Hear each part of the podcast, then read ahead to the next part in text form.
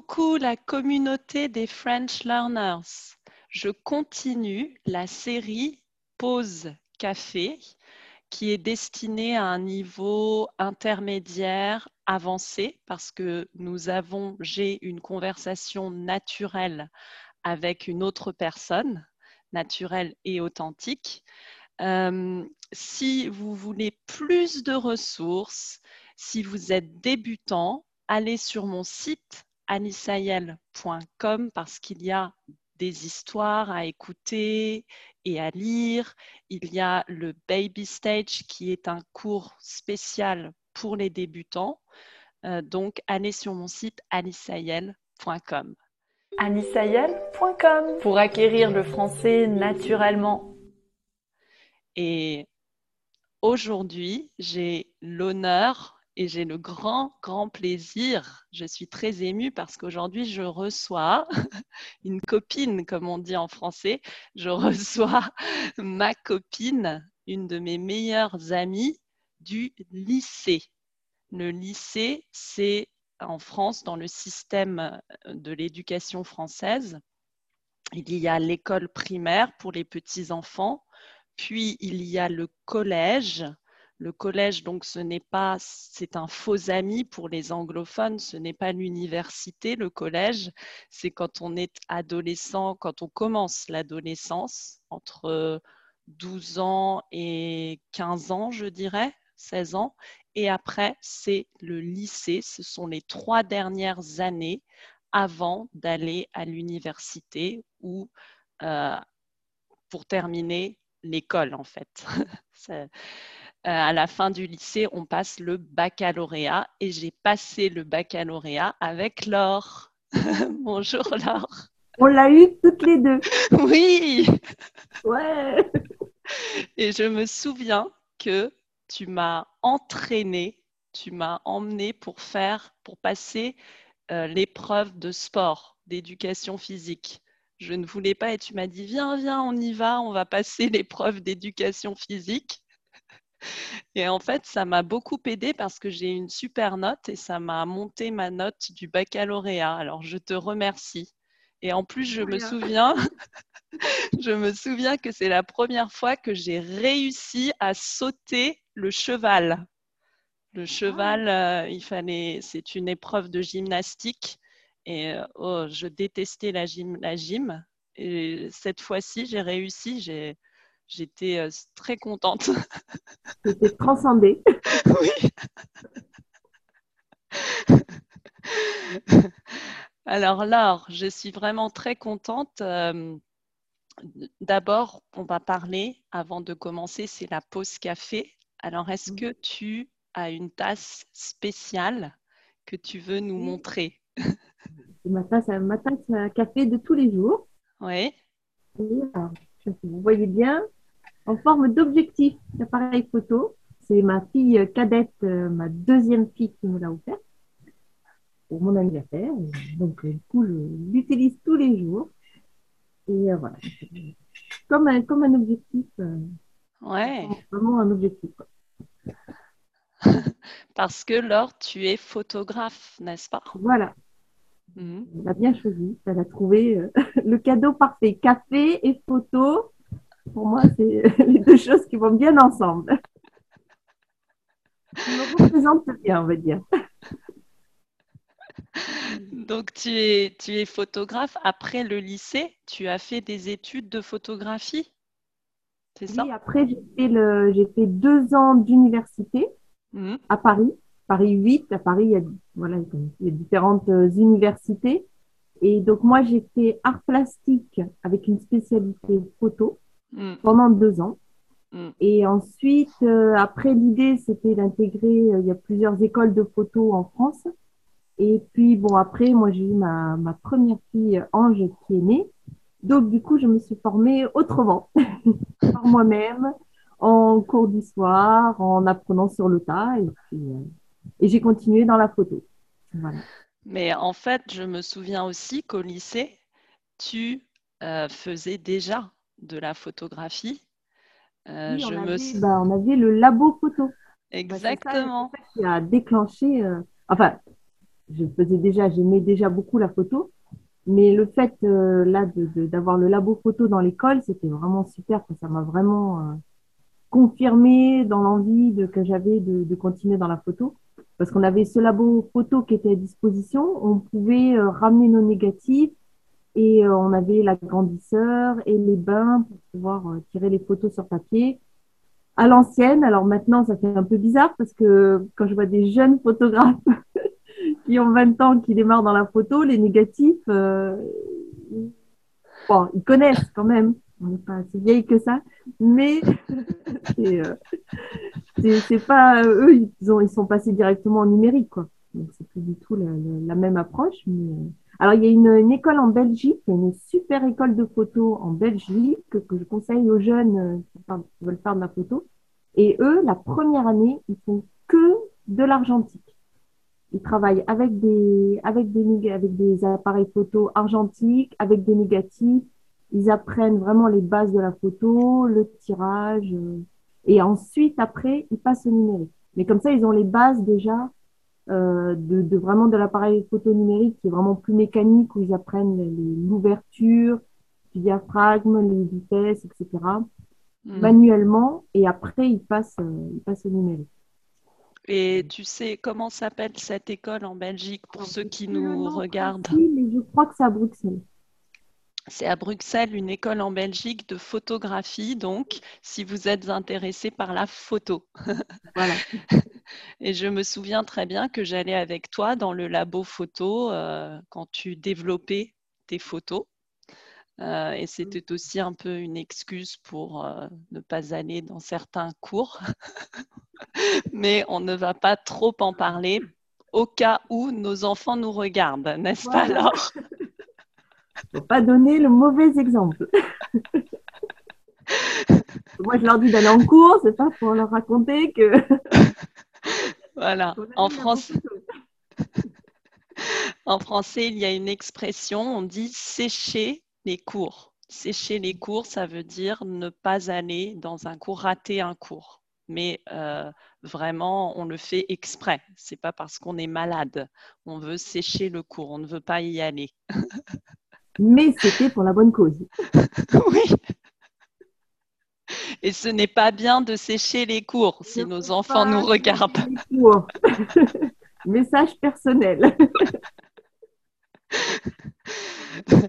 Donc, euh, alors, tu as vécu à Paris dans ton, dans ton enfance, dans ta jeunesse. On peut dire que tu es parisienne un peu. Oui, oui je me sens euh, profondément parisienne. Tu te suis à Paris, enfin, on était euh, presque voisine, on va dire. Oui. Et j'ai grandi là-bas et je suis restée jusqu'à mes 23 ans. Mm. Et pareil, quand j'ai déménagé, bon, on était, partie de chez mes parents. J'étais pas très loin non plus, toujours un peu dans la même, dans la même zone. Et ensuite, après, euh, nous sommes partis, euh, mon mari est parisien aussi. Et par contre, nous sommes partis euh, avec notre première fille dans le sud. Et là, maintenant, je vis à, au Soleil, c'est à côté de Perpignan. C'est un petit village, enfin, un moyen village, on va dire, qui est tout, tout près de Perpignan. Mm. Donc, près de la frontière espagnole. On est euh, tout près de la mer, on est à 15-20 minutes de la mer et à une heure des montagnes des Pyrénées. On a le, mont Canigou, c'est la, montagne sacrée des Catalans, avec ses.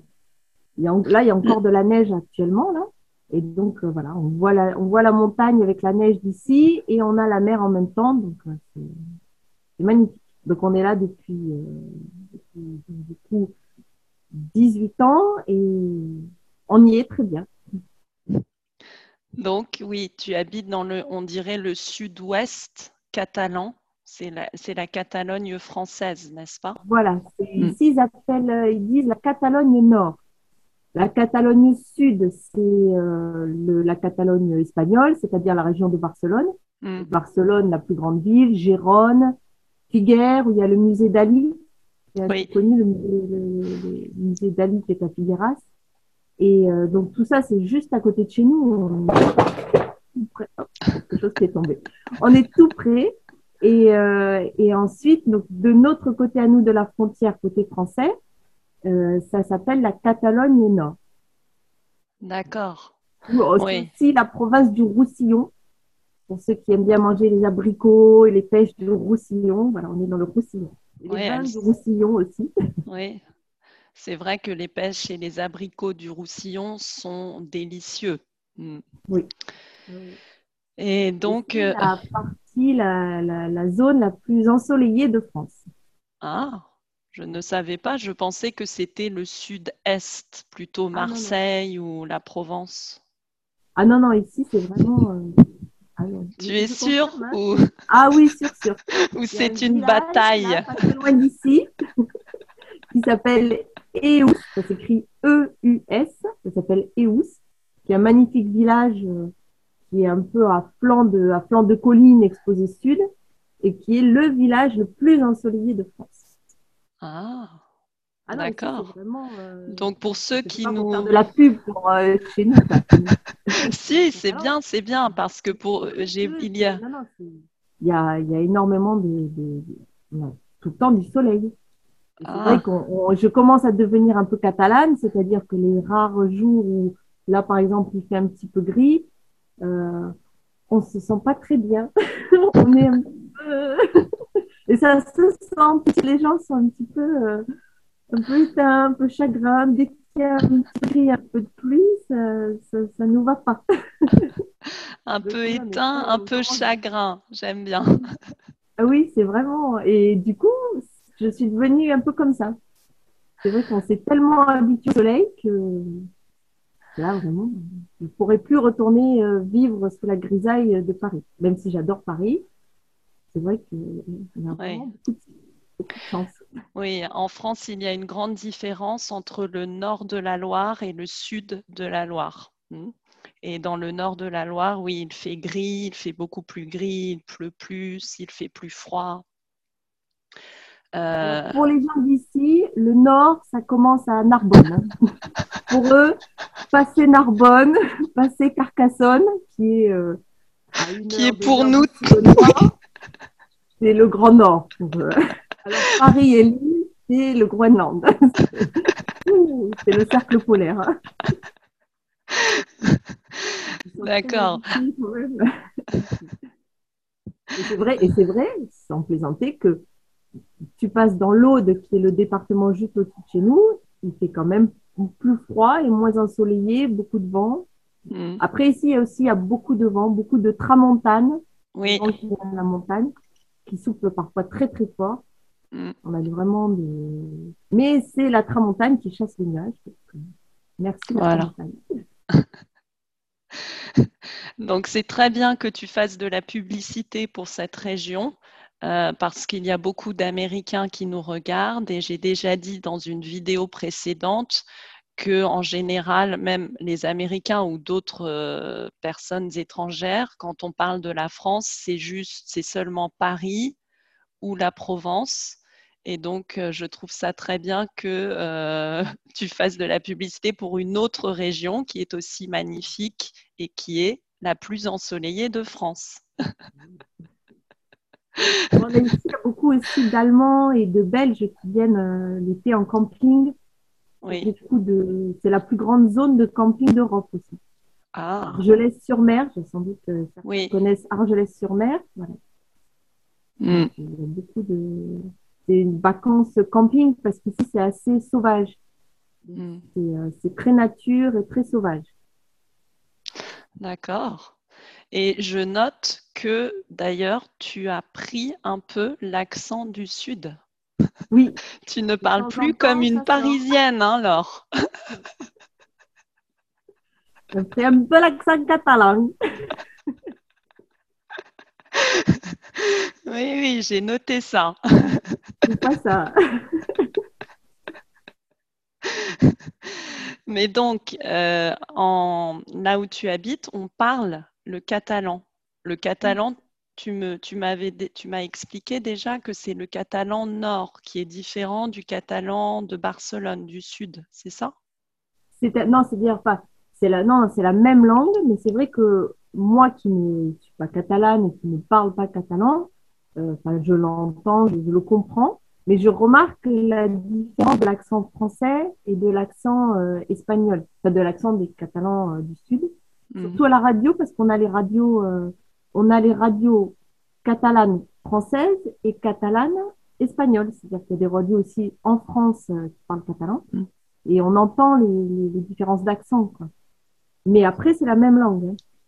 Ah, d'accord. Je comprends plus facilement le catalan quand il est parlé par les Français ici euh, que par les Catalans. Ça va un peu plus vite. Euh, les Catalans espagnols, des fois, euh, on comprend pas mm. tout. Mm. Après, ils parlent, ils parlent pour les Français. Ils parlent, ils parlent espagnol. Quand on va en Espagne, côté catalan, ils font l'effort, mais s'ils n'aiment pas trop ça, certains, de parler espagnol pour nous, les Français, pour que ce soit plus facile à comprendre. Mais toi, tu préfères écouter, enfin, tu comprends mieux le catalan quand, quand tu vas en Espagne ou tu comprends mieux l'espagnol? Moi, je comprends mieux l'espagnol parce que j'ai appris l'espagnol. Ah oui, c'est vrai, on a appris l'espagnol ensemble à l'école. Tu te souviens? Oui. tu te euh, souviens du nom de notre professeur? Elle était d'Argentine, je me souviens. Mais je, n'arrive pas à retrouver son nom. R dedans Oui. elle était argentine. Peut-être qu'elle avait. Oui, oui, elle avait une sacrée personnalité. Hein. Oui. Euh, généralement, les Espagnols. Bah, oui, c'est vrai qu'elle était d'origine argentine, mais les Espagnols, on le sent ici. Euh, oui. Il y a beaucoup, beaucoup euh, d'Espagnols là où on vit, ou d'origine espagnole. On sent quand même la, culture. Beaucoup la culture espagnole. Et, ma fille apprend le catalan. Elle est en classe la plus petite, qui a 8 ans. Elle est en classe bilingue. C'est l'école publique, l'école française, mais ils ont des classes bilingues catalan. Hmm. Donc, euh, donc, elle apprend le catalan et c'est sympa parce que c'est très, euh, c'est de manière, c'est pas, euh, c'est ce que j'aime bien dans la façon d'apprendre les langues à l'école, c'est que ils peuvent, elle, elle peut d'un coup passer en catalan ou en français, ils peuvent faire des maths parfois en catalan, parfois en français. Euh, ils apprennent la conjugaison. Ça passe de l'un à l'autre sans que ce soit euh, tel jour, telle heure, on fait du catalan. Ah, c'est mélangé tout au long de la journée. Euh, ça va être une leçon en français, une leçon en catalan, une poésie en français, une poésie en catalan, mais avec un rythme euh, pas forcément régulier. Quoi. Donc ça, c'est bien. Et du coup, elle leur apprend aussi euh, toute tout ce qui est l'histoire du département, du village, de Perpignan. Du coup, ça en catalan, comme bah là, par exemple, elle vient d'apprendre par rapport à Perpignan, que ça vient de Pere Pigna, et en catalan, et que Pere, c'est Pierre, et Pigna, bah, c'est son nom de famille. Donc voilà, l'histoire de la ville de Perpignan, elle leur apprend en catalan, par exemple. Mm. Donc, euh, donc du coup, ça, c'est plus vivant et pour eux, ça, ça, leur parle un petit peu plus euh, quand ça, ça, touche. Après, il y a des choses qu'ils connaissent et qu'ils voient tous les jours. Quand ils voient le nom des villages, parce que tous les noms, par exemple, de villes et de villages sont écrits dans les deux langues à l'entrée du village. Mm. Les noms de certaines rues aussi. Donc euh, voilà, c'était de manière assez vivante et assez proche pour eux de, de leur environnement. Quoi. Oui. Et tu trouves qu'il y a beaucoup de gens qui parlent le catalan parce que je sais qu'en Espagne, du côté espagnol, tout le monde parle le catalan, c'est très fort, comme tu l'as dit. Euh, ils n'aiment pas parler l'espagnol. Est-ce que tu trouves la même chose euh, de ton côté en France? Non, ici, les gens parlent français. Globalement, tout le monde se parle français et dans les familles, les gens parlent français. Après, tu as quelques vieilles personnes peut-être qui vont dire des petits mots catalans. Par contre, l'apprentissage du catalan et des, de la culture, etc., des traditions, j'ai l'impression que ça, ça, revient, quoi. Enfin, que c'est de plus en plus euh, présent, et, mais plus dans le côté culturel, plus que dans la langue. Euh, donc, il y a pas mm. mal de classes catalanes, ça, oui. Mm. Mais après, c'est pas dans, le, dans, le, dans la vie de tous les jours. Mm. Dans la vie de tous les jours, les gens, quand ils vont se croiser ou ou au magasin ou parle français. Mais dans la, dans la culture, oui, je pense qu'il y a un regain euh, de, par exemple, il y a aussi la danse euh, traditionnelle catalane qui est la sardane. où ils dansent en cercle, en se tenant les mains, qu'on voit un petit peu dans les, dans les, dans les tableaux, dans les sculptures de Dali ou de Picasso aussi, oui. des, des scènes de sardane. Et ben, par exemple, il y a des enfants qui apprennent la sardane, à danser la mm. sardane. Il y a aussi les castellers, qui sont les, oui. les, châteaux humains. Ils montent les uns sur les autres.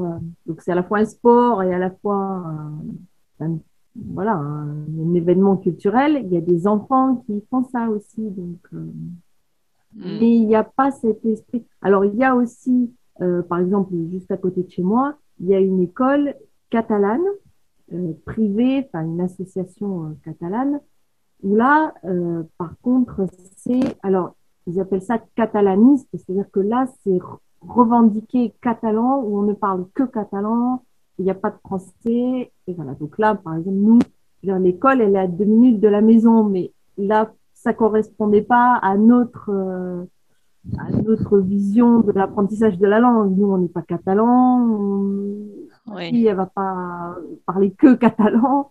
Et euh, moi, je trouve que l'apprentissage d'une langue, ça doit être quelque chose de, de, de, de, supplémentaire, un plus, quelque chose qui va en plus, un apprentissage en plus, et pas une langue contre une autre, une langue pour remplacer une autre.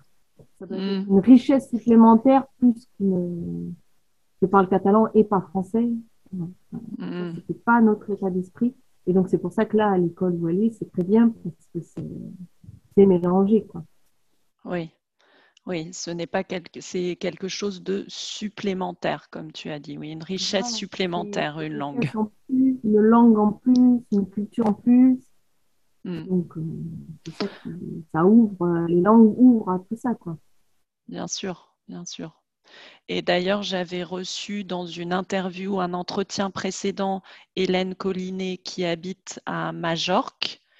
Et donc, elle me disait sur l'île Baléare, elle me disait que le catalan est un peu encore différent, là au niveau du mmh. vocabulaire, euh, du catalan euh, en, euh, du côté, enfin dans les terres, disons. Oui, à Barcelone. Oui. Il y a même en Sardaigne, il y a parce que les Catalans, mais il y a longtemps, longtemps, longtemps, longtemps, ont colonisé, colonisé oui, la Sardaigne. Colonisé, la Sardaigne, se sont beaucoup, ils ont beaucoup voyagé dans la Méditerranée. Et il y a un port qui s'appelle Guero, qui encore, apparemment, euh, il y a encore du catalan, euh, des racines catalanes, de la langue catalane là-bas, euh, en Sardaigne.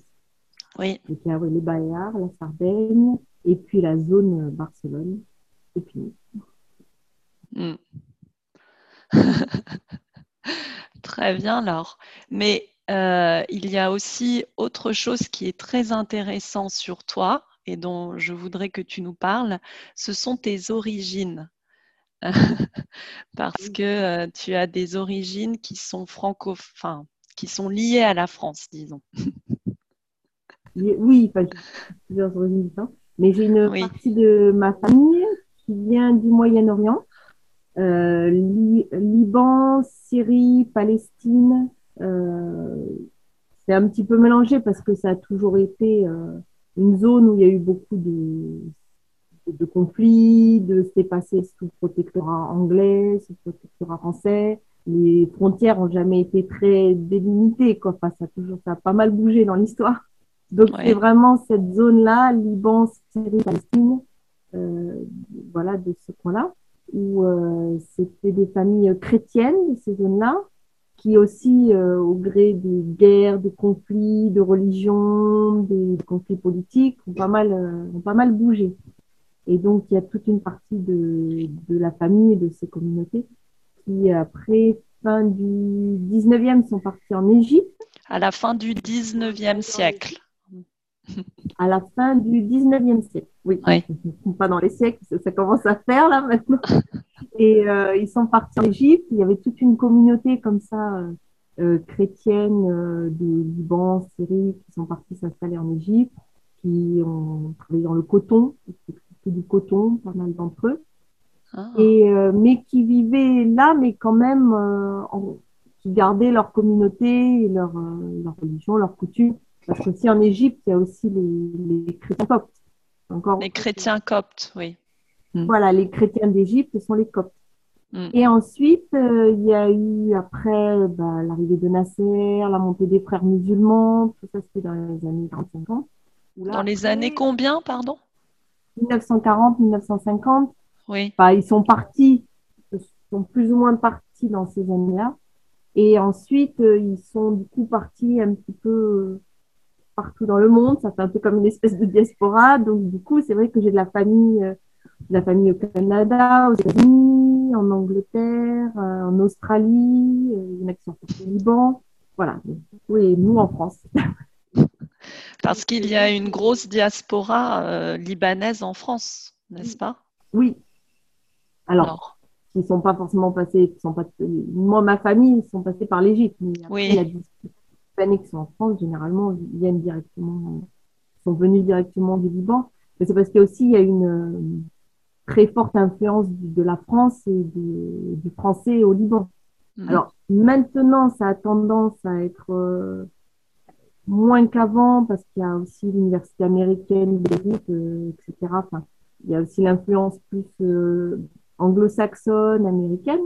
Mais avant, c'était vraiment euh, parce que les gens, je pense, ne sont pas forcément conscients, c'est que, enfin, moi, ma famille, en tout cas, et beaucoup de, de, de, de ces, ces communautés, on grandit dans, avec la langue française, avec la culture française, ils allaient dans les écoles françaises parce que c'est des bonnes écoles et, euh, et, sans être français du tout, ils avaient, euh, ils avaient la culture, la littérature euh, et la langue.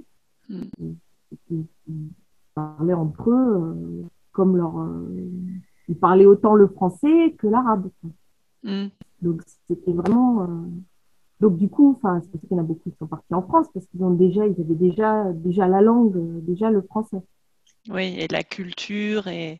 Et la culture, voilà, plus que la langue, quoi. Vraiment, ce n'est pas que là, ils n'ont pas que appris la langue scolairement à hmm. l'école, c'est vraiment euh, imprégné des, cultures françaises. Hmm. C'est pour ça qu'il y a beaucoup aussi d'artistes, enfin, tous les grands écrivains libanais qui sont venus en France. C'est euh, assez. Euh, les peintres, les écrivains. après, du monde entier, c'est vrai que la France, les artistes. Euh, oui. Mais il y a, c'est vrai qu'il y a beaucoup de Libanais à Paris, d'ailleurs. Euh, il y a un quartier, enfin le 8e arrondissement en général, il y a beaucoup de Libanais dans le 8e arrondissement qui habitent. De restaurants libanais. Oui, mmh, c'est bon ça. Oui, la cuisine libanaise, j'adore ça, moi. ici, par exemple, il y en a moins, il y en a peut-être ah deux, mais, non, mais suis obligée de faire la cuisine moi-même, là, tu vois, pour retrouver les, les plats. Et donc, tu dis. Comme je correspondais avec un de, des cousins de mon père qui est en Australie, et on se parlait par, euh, par mail, et puis justement, il faisait des recherches sur la famille, sur les origines, etc. Et à un moment, il, il me disait, donc on se parle et on se, on se parlait aussi avec les autres cousins d'un peu partout. Et on se parlait autant en français qu'en anglais pour ceux qui étaient plus jeunes dans les pays, euh, ceux qui étaient aux États-Unis, etc., qui étaient peut-être un peu moins, moins à l'aise pour répondre, à écrire en français, mais ils comprennent tous le français, ils savent tous lire le français. Même ceux qui sont aux États-Unis, les grands-parents, les parents ont continué à garder le français. Et, euh, et, ce grand cousin, enfin ce vieux cousin, qui a 80 ans maintenant en Australie, à un moment, il me disait Ah, je me fais engueuler par ma femme parce que j'ai fait des fautes de français en, écrivant. Et a, j'ai rigolé parce que j'ai dit Mais tu as un français impeccable. J'ai réussi les fautes de font les Français en France. Ne t'inquiète pas.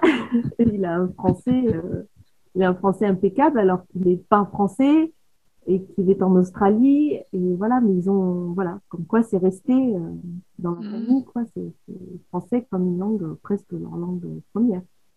Ouais. Donc tu disais, je me fais engueuler.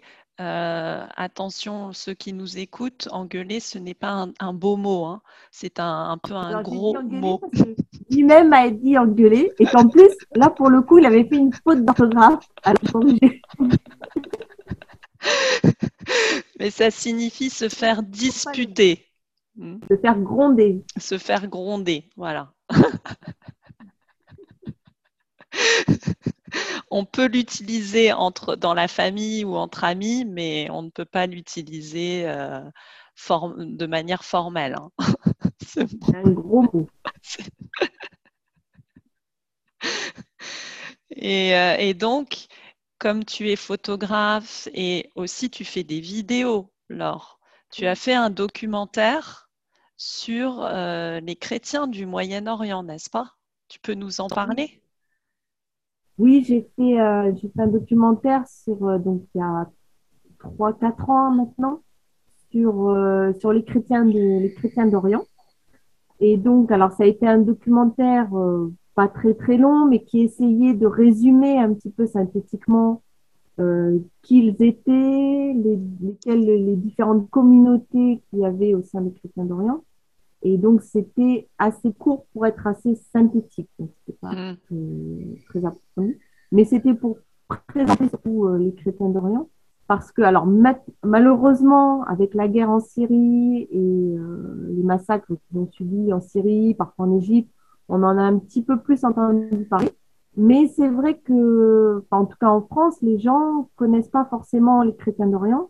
Mm. Euh, ils ont l'impression que bah, dans, dans ces, ces, régions du monde, il y a que des musulmans, ou que c'est assez euh, une population assez homogène, alors qu'en vérité, il y a plein plein de communautés, plein de même parmi les chrétiens d'Orient, il y a vraiment une douzaine de communautés qui sont très très différentes entre elles qui n'ont pas du tout les mêmes rythmes, les mêmes. Euh, enfin, c'est vraiment des communautés très différentes et qui sont très présentes et qui sont euh, intégrées dans la société depuis toujours. Quoi. Ils ont toujours vécu ensemble euh, aux côtés des musulmans, aux côtés des, des communautés juives. Et, euh, ce qui est très dommage maintenant par rapport à là, ce qui se passe aux guerres et à leur, leur exil et leur départ, c'est que c'est ce langage de paix qui est toutes ces communautés qui restent sur place comme elles ont toujours été depuis 2000 ans. Quoi. Mm. Et euh, il y a eu des périodes justement où justement au Liban et dans d'autres pays, où ces communautés vivaient très bien entre elles et en paix entre elles. Justement, il y avait des échanges. Euh, par exemple, quand il y avait les grandes fêtes euh, chrétiennes, juives, musulmanes, les gens font par exemple des gâteaux. Les Libanais aussi font des bons gâteaux. ils se partagent les gâteaux les uns les autres. Voilà, c'est des choses comme ça qui sont en train, avec le, le bah, justement, bah, il y a un massacre, il y a un exil, et puis il y a une perte de, de ce pluralisme euh, culturel et religieux et communautaire dans cette région. Quoi. Mm. Donc, c'est, euh, voilà, c'est, c'est, en train de se passer là. C'est, mm. enfin, c'est, horrible. Je sais pas quel mot dire, quoi, mais. C'est un désastre. Simplement des massacres quoi. Mm. Euh, c'est toujours, euh, toujours très douloureux. C'est tragique, oui. Je voulais en parler et parce que voilà, malheureusement, beaucoup et, et montrer, euh, montrer la richesse aussi de, de, leur culture et de leur, de leur rite.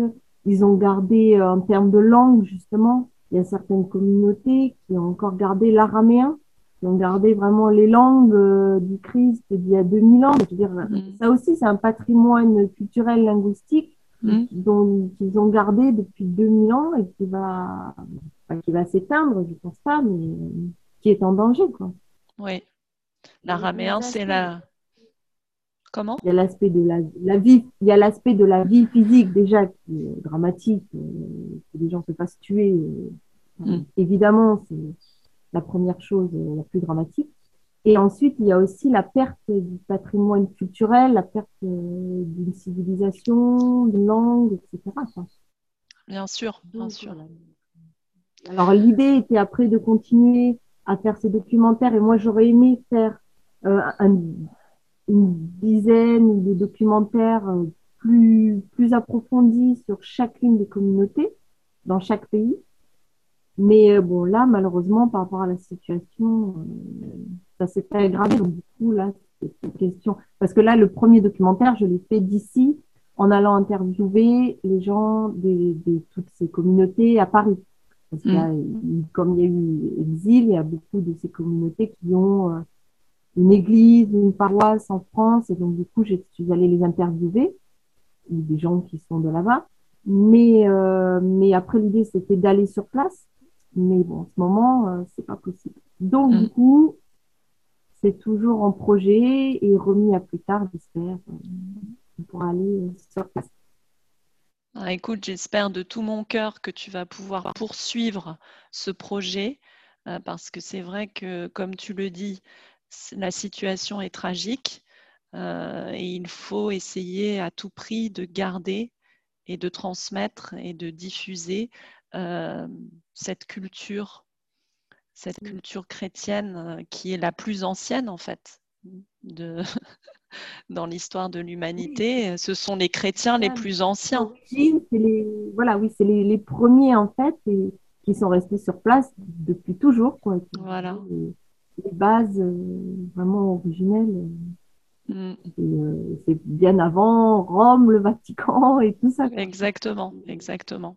Comme tu dis, l'araméen, ouais, comme tu dis, l'araméen, c'était la langue de Jésus et des disciples, mm, des apôtres. Voilà, et à travers les rites et le, parce qu'ils ont des rites où c'est beaucoup parler, chanter, euh, il y a beaucoup de chants ils ont, ils ont gardé ça, alors qu'ils ne parlent pas forcément l'araméen euh, dans la vie de tous les jours, mais ils l'ont gardé dans la liturgie chrétienne, dans leur rite, dans leur messe. Donc, euh, du coup, ils ont, ils ont, conservé cette langue, ils l'ont préservée. Mm. Et, et, donc, euh, je vais mettre dans la description euh, le lien vers cette vidéo, vers, ta, mmh. vers cette vidéo et vers. Euh, tu as aussi fait là, tu viens de publier aussi une vidéo qui n'a rien à voir euh, sur l'écriture japonaise. C'est aussi très intéressant ça. C'est une vidéo un peu plus, je l'ai faite de façon un peu plus et c'était pour, pour expliquer, ça explique les différents alphabets japonais et euh, parce qu'en fait, c'est parti d'une simple interrogation, d'essayer de comprendre, euh, parce que je voyais dans les mangas ou dans les films, ou dans les, ben, il y a les dessins animés de Miyazaki aussi. Enfin bref, on voit un coup c'est de haut en bas, de gauche à droite, de droite à gauche, on voit plein de, de, de symboles euh, très différents. Et donc, moi, je connais pas du tout le japonais, mais du coup, ça m'a intéressée et je faisais, j'ai suivi une formation de photojournalisme avec, euh, il y avait un japonais dans ma formation. Donc, du coup, je lui ai demandé de faire ces images, de faire, de tourner. Il est parti au Japon, il a tourné les images au Japon. Et avec son aide, j'ai cherché, euh, voilà, à expliquer brièvement, synthétiquement aussi, les différents alphabets japonais. Voilà. Ouais. Donc c'est très intéressant aussi. Donc je vais mettre le lien euh, euh, vers cette vidéo. Euh, parce qu'en fait, toi, donc là, on est passé, comme on dit en français, on est passé du coq à l'âne, d'un sujet à un autre, qui les sujets n'ont rien à voir, parce que toi, alors, tu, as toujours été, hein, depuis que je te connais, touche à tout, comme on dit en français. oui, un peu, oui. tu es dit. Je m'intéresse à beaucoup de choses. Alors, c'est ça aussi le métier de photographe. c'est un des aspects du métier de photographe qui m'intéresse. C'est que déjà, par la photographie, on, va chez les gens, on rencontre des gens, on va dans des événements, sur des événements, dans des paysages, dans des lieux, dans des, contextes très, très différents. Et du coup, par le biais de la photographie, on se retrouve à chaque fois avec des personnes, euh, c'est très varié, ça change. Il n'y a, pas de, a pas de routine, il n'y a pas de monotonie. On, voilà, on rencontre des gens formidables, on voit des choses. Euh, mm. de la photo vraiment de tout et de tout le monde. Donc, euh, autant les enfants, les mariages, les paysages, la danse, un peu tout. Je fais beaucoup de photos de sport, donc un peu tous les sports aussi, tous les lieux. Et c'est vrai que ça me fait découvrir plein de choses. Plein de gens. Très différents. ça va bien avec mon côté tout. Oui.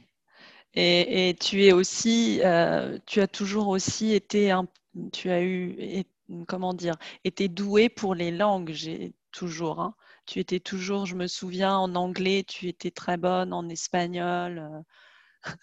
C'est peut-être dû à tes origines. Est-ce que dans ta famille, quand tu étais petite, ton père parlait arabe aussi dans, à la maison ou non? Non, pas du tout. Non, non, ah. à la maison, on parlait que français. Mmh. Euh, par contre, euh, bon, ma mère est prof d'anglais. Oui. Euh, et ensuite, après, il y a eu le fait, je pense, de voyager, d'aller voir les cousins qui sont un petit peu partout, ou quand eux venaient à la maison. Justement, les plus jeunes, ceux qui habitent aux États-Unis ou en Angleterre, euh, eux parlaient forcément français, donc des fois ils parlaient, on parlait anglais pour se comprendre. Donc du coup, l'anglais, je pense que hmm. de ça, il y a eu les voyages, les cousins. Et puis après, moi, je trouve qu'en tant que jeune, il y a la hmm. musique, le cinéma. Forcément, quand on écoute des morceaux, on a envie de comprendre. Enfin, déjà, on, on chante, donc on répète les mots. Et puis, euh, on a envie de comprendre aussi ce, que, ce qui se dit. Donc, euh, il y a de ça. Et puis, bah, j'aime les langues en général, l'espagnol, j'aime bien, bien. Et puis, il y a eu l'italien aussi. Moi, j'ai des cousins, j'ai une partie de la famille aussi en Italie. Donc là, par exemple, j'ai jamais appris l'italien à l'école. Enfin, j'ai jamais appris tout court, mais je l'ai parlé avec mes cousins. On allait parfois aussi en vacances euh, en Sardaigne. Donc, euh, là-bas, il y avait aussi pas que des cousins, les autres euh, enfants, les autres amis sur place. Donc là, je l'ai appris vraiment qu'à l'oreille. Donc je n'arrive pas à l'écrire.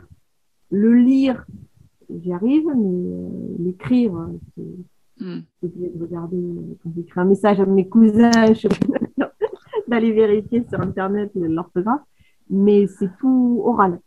Hmm. C'est parce que tu as beaucoup écouté, tu étais en Sardaigne et tu entendais euh, les gens autour de toi tu étais dans un environnement italien en fait pendant les vacances. Mm. Voilà. Oui, je pense que de toute façon, et ça m'a plus imprégné que l'espagnol, c'est-à-dire que mm. euh, le fait d'avoir appris l'italien comme ça, dans ce contexte, avec les cousins, euh, dans un contexte agréable, de vacances. Euh, l'espagnol, je dis pas que c'était pas agréable parce que on était bien en cours d'espagnol, on rigolait bien. Mais c'était beaucoup plus scolaire. L'espagnol, je l'ai appris de façon beaucoup plus scolaire. J'ai appris la conjugaison, la grammaire, etc. Mais j'ai pas trop eu l'occasion de parler espagnol couramment avec des gens, de converser avec des amis, pas du tout. Et donc là, maintenant que je suis en, bah là, de temps en temps, ça m'arrive euh, d'appeler en Espagne, d'aller en Espagne, de parler avec des Espagnols, enfin, de l'autre côté de la frontière, pour certaines choses. Et du coup, quand euh, quand je dois parler, enfin comprendre, euh, mais quand je dois parler, des fois, je bug un peu parce que les mots se, n'arrivent pas à sortir parce que j'aurais tendance à parler en italien. Et comme euh, je dois, enfin, j'ai pour intention de parler espagnol, mais ça veut sortir en italien. Et du coup, je vois que l'italien essaie de prendre le dessus, alors je dois plus réfléchir pour parler espagnol. Donc, euh, alors du coup, je pense que ça sort un peu un mélange des deux, hmm. mais ils comprennent très bien. Donc, il y a beaucoup, en plus beaucoup de similitudes dans la langue catalane. Il y a des racines, on voit le, j'arrive à comprendre le catalan parce que je retrouve des mots espagnols, mais je retrouve des mots aussi italiens, enfin consonance. Je trouve que c'est très proche aussi de l'italien. Hmm. Et j'avais un cousin qui est du Piémont euh, ma famille est du côté piémontais, donc tout proche de la frontière euh, française, du côté, euh, voilà, juste après Nice. Et, lui, quand il, enfin, la, famille, quand ils sont partis en voyage, en vacances à Barcelone, il était très à l'aise avec le catalan, il comprenait tout, parce que je pense qu'il y a aussi beaucoup de, de commun avec l'italien. Hmm. Et en général, les Espagnols n'ont pas de problème avec l'italien j'ai remarqué. Ils disent toujours que quand ils vont en Italie ou ils n'ont pas de problème à, comprendre et à communiquer. Oui. Alors que pour nous, les Français, c'est plus compliqué, je pense. Oui, oui, je ne me rends pas compte comme j'ai un peu les ben, Je pense que c'est dans la musique aussi de la langue. Nous, le français, euh, on en parlait, j'en parlais avec une anglaise, c'est très plat comme, euh, comme musique, n'est-ce pas Alors que l'espagnol et l'italien, c'est ou le catalan, c'est plus chanté. Il y a les, O, les I, les voyelles. Ils ont moins ces consonnes un peu, euh, difficiles chez nous. Un peu plate, quoi. On est un peu plat comme langue. On a une langue un peu. Mais euh, toi, avec ton accent maintenant du sud, tu chantes plus. Je chante. Et nous, les Parisiens, bon, on est très quand même. Euh, oui, c'est plus, c'est plus nasillard aussi. Oui. oui, nasillard du nez, oui. Mm. Oui. effectivement, oui. Oui, je trouve, oui, c'est plus doux, quoi. C'est plus chanté, c'est plus doux, c'est plus. Mm. Et après, il y, a, il, y a, il y a différents accents. C'est-à-dire que c'est vrai que quand on est à Paris, on s'en rend moins compte.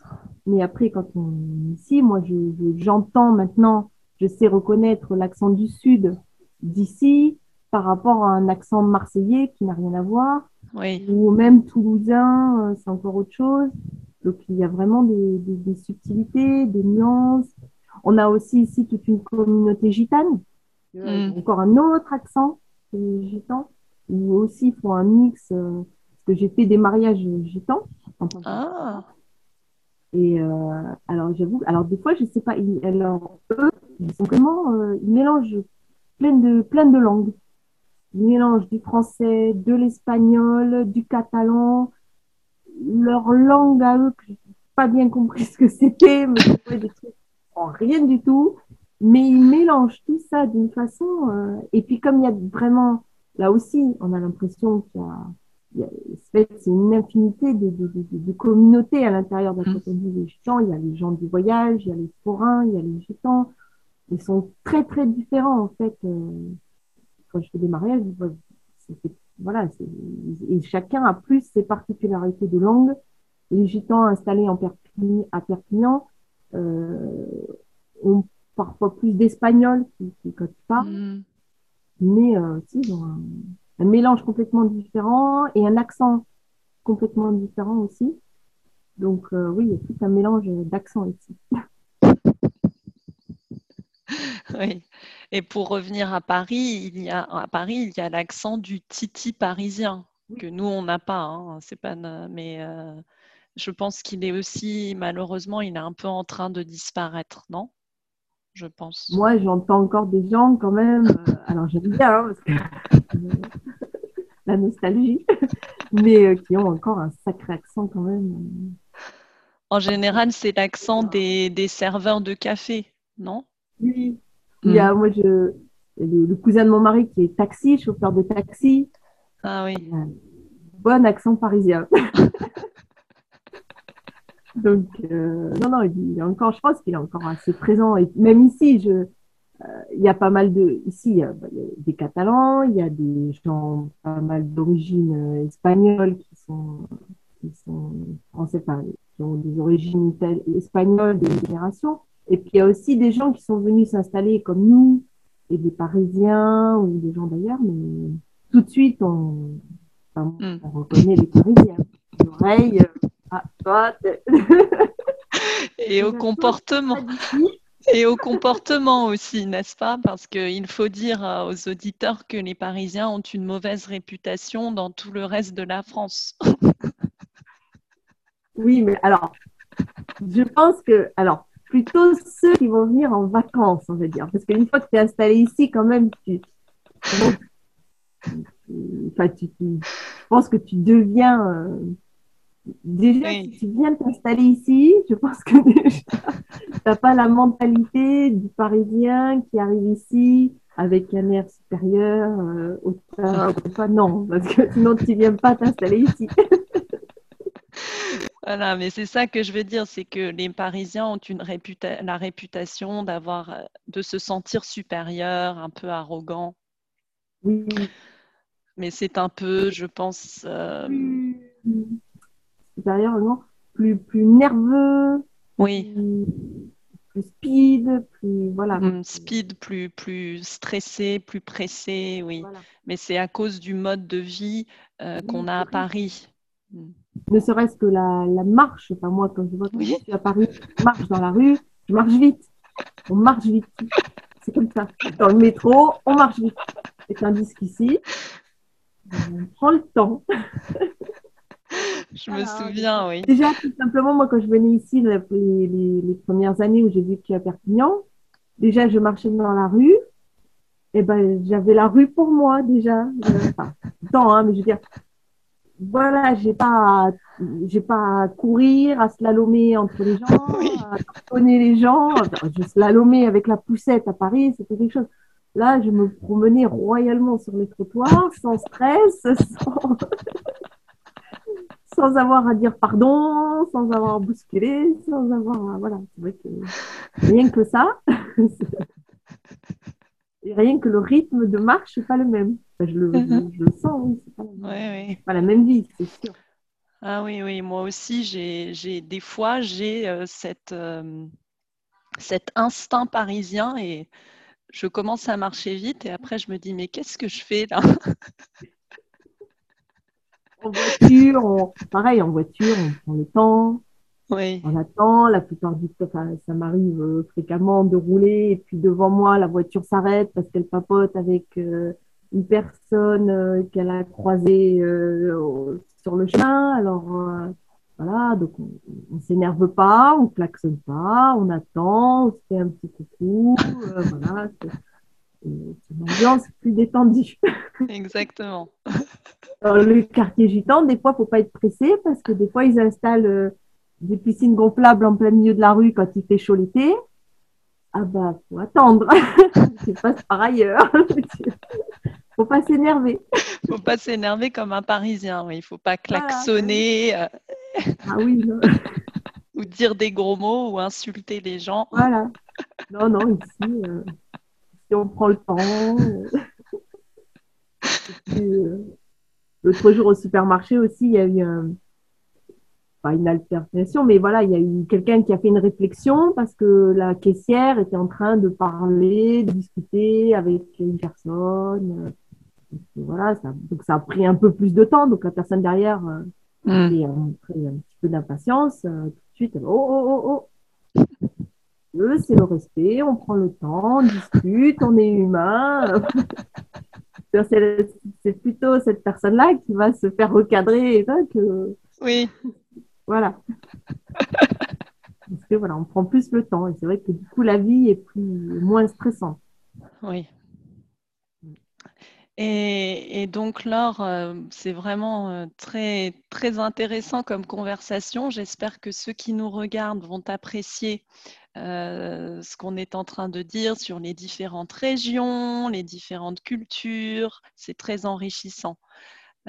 pour terminer cette, cet entretien, est-ce qu'il y a un livre, parce que j'aime bien, j'aime bien parler des livres, parce que la lecture, c'est très important pour acquérir une langue, euh, pour enrichir son vocabulaire.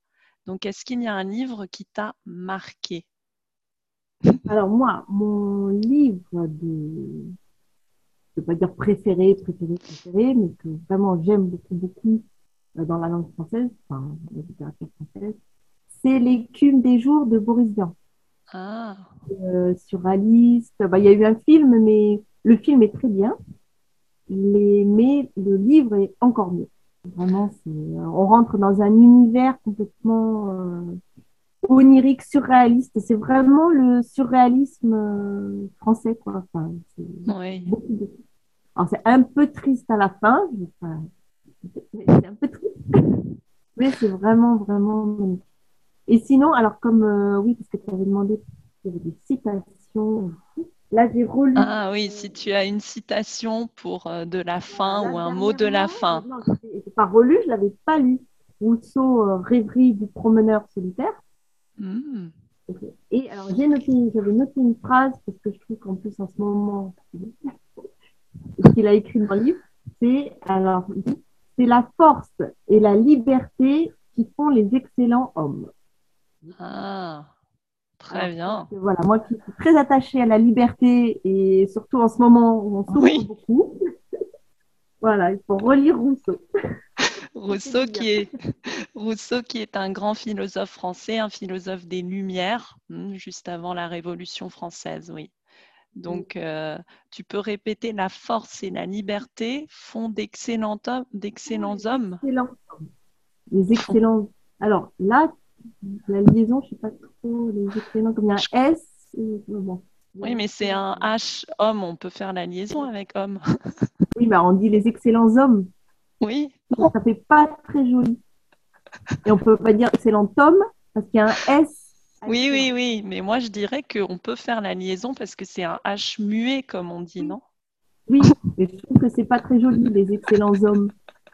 Oui, mais toi tu trouves, Laure, mais c'est pas la règle de l'Académie française.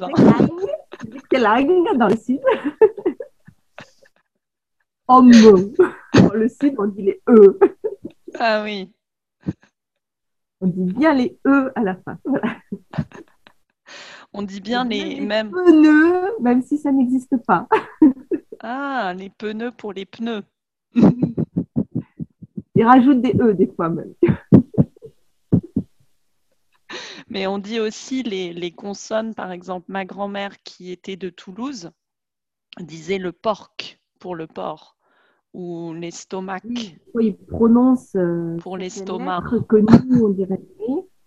Ou, et puis il y a aussi le, l'influence aussi, je pense, espagnole qui est de tout oui. prononcer. Mon nom de famille, c'est Vigne, euh, comme les vignes, oui. à la fin. Et souvent, on dit Vignes. Ah, bah ça, c'est espagnol. Ouais. Voilà. Enfin, c'est catalan ou espagnol pour moi. Oui, Alors, vigne en français. on dit pas le S. Et souvent, on sur certains trucs en fait, euh, sur euh, certains mots, oui, ils prononcent des mots, des lettres muettes que nous, euh, mm. on ne prononce pas toujours. Oui, normalement, on ne le prononce pas en français, je, normalement, je pense. Enfin, en français de l'Académie française. voilà. Il paraît, moi j'ai toujours entendu, alors je ne sais pas si c'est vrai, que le français le plus pur, ce serait celui de Tours. Oui. Oui. Oui, c'est le français de Tours, voilà. C'est pas, oui. Normalement, c'est le, le français. Voilà. Et aussi l'accent. Oui, voilà l'accent. Mm. Et après, voilà, c'est ça qui fait la richesse de la langue. chacun y rajoute un petit peu ses, vocabulaire qui se rajoute. Euh, ici qui ne va pas se rajouter ailleurs. C'est sympa, quoi. Ouais. C'est fascinant. plus. Exactement. Bien, merci beaucoup Laure. Euh, merci pour euh, cet entretien. Euh, mettez dans les commentaires si vous venez du Moyen-Orient et si, comme la famille de Laure, vous avez eu une influence française mettez-le dans les commentaires, partagez euh, vos origines, votre expérience. Si vous connaissez la région de Perpignan, euh, la région du Roussillon, et si vous avez déjà mangé, goûté des bonnes pêches et des bons abricots du Roussillon, mettez-le dans les commentaires.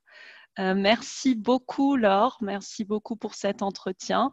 Et je vais mettre donc je vais mettre dans la description donc les vidéos très intéressantes que tu as faites. Et euh, je vous dis à bientôt la communauté. À bientôt et merci encore Laure. Au revoir. Au revoir.